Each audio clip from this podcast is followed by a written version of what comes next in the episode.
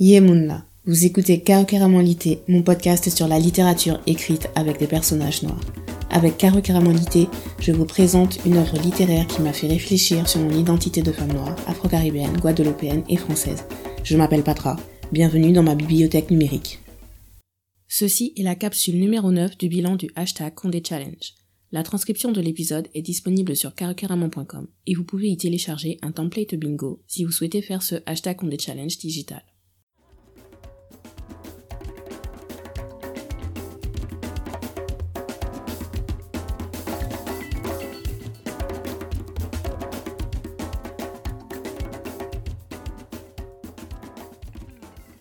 La colonie du Nouveau Monde, 1993. Elle était Tii, mère des princesses Nefertiti et Méritaton, enceinte d'un nouvel enfant du soleil Aton. Un an plus tôt, venant de la Guadeloupe, en passant par le Venezuela, ils avaient échoué dans la petite ville de Santa Marta, sur la côte caraïbe de la Colombie, avec Manjet et Mesquetet, leurs derniers fidèles. Ils n'avaient trouvé là que la misère et le mépris. Par dérision, les habitants de Santa Marta avaient appelé le petit groupe des adorateurs du soleil la colonie du Nouveau Monde. Aton avait continué ses dévotions, mais Ré, le soleil, était devenu sourd à ses appels. Il voulait retourner en Égypte, le berceau de la religion première, mais les fonds manquaient et le bateau qui devait cingler vers la terre promise n'avait pas pris la mer. C'était ici, à la Serra, sur cet hectare de terre aride, qu'allait s'achever le rêve sincère de fonder une religion nouvelle, c'était ici qu'ils allaient tous périr, dans la cupidité, la haine et la folie. Abandonnés des hommes, abandonnés de Dieu. Ce roman a aspiré toute mon énergie. Je suis un bisounours, c'est pour ça que je lis de la black romance tout le temps. C'est justement pour ne lire que sur des gens heureux. Mais la colonie du Nouveau Monde, c'est vraiment le roman le plus dark de Marie Scondé.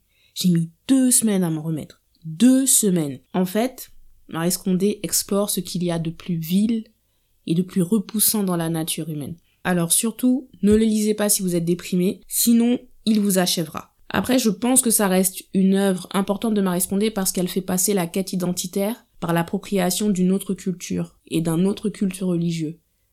Et ça me parle dans le sens où je sais ce que c'est de se plonger dans une autre culture. En l'occurrence, dans mon cas, c'est la culture coréenne. Je me rappelle euh, quand je disais que j'étais en licence de coréen il y a dix ans, on se moquait de moi.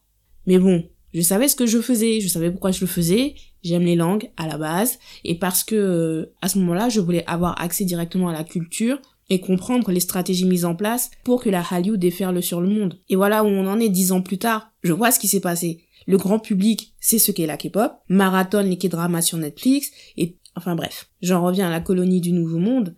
Marie Scondé montre comment le désespoir peut conduire au comportement le plus dangereux, le plus abject, et au final, le point de départ est toujours le même. C'est cette incapacité à s'aimer soi-même. Tu cherches dans l'autre l'amour que tu devrais te porter à toi-même, et tu t'oublies, tu développes des pensées extrémistes, et le pire, c'est qu'en plus, tu as un véritable dégoût de toi-même. Tu auras beau chercher à être aimé, tu ne connaîtras jamais la tranquillité. Je n'en dis pas plus, je trouve quand même que le résumé est assez spoiler. Ce que je retiens, c'est qu'on est face à des personnages guadeloupéens dont la quête identitaire passe par l'appropriation à l'extrême d'une autre culture, par la colonisation d'un autre territoire, et ce n'est pas pour autant qu'ils sont heureux. Moralité, même si Marie Scondé euh, n'est là pour faire la morale à personne, hein, mais moralité quand même, pas besoin de vouloir imiter les autres, notre sérénité viendra de nous-mêmes. Il faut qu'on reste nous-mêmes. Le titre hashtag Caribbean est Voyage et rêve de Sony Troupé. Oui, encore Sony Troupé, je sais. Je pense que l'ambiance de ce titre reflète bien les illusions, les frustrations et les peurs des personnages. Retrouvez le titre dans ma playlist Spotify, je vous mets le lien dans la barre de description. On se retrouve dans le prochain épisode pour parler du roman La migration des cœurs. Merci d'avoir écouté cet épisode. Pour soutenir le podcast, vous pouvez lui donner 5 étoiles sur la plateforme de streaming où vous l'écoutez. Pour suivre l'actualité de Caro abonnez-vous à la newsletter et vous pouvez me suivre sur Instagram et Twitter, carocaramon. Pour plus de chroniques littéraires, cinéma et musique, vous pouvez visiter carocaramon.com. Tous les liens sont dans la barre de description. Rendez-vous à la prochaine page numérique de Caro Lité. On se voit à Dindon de Soleil, Red.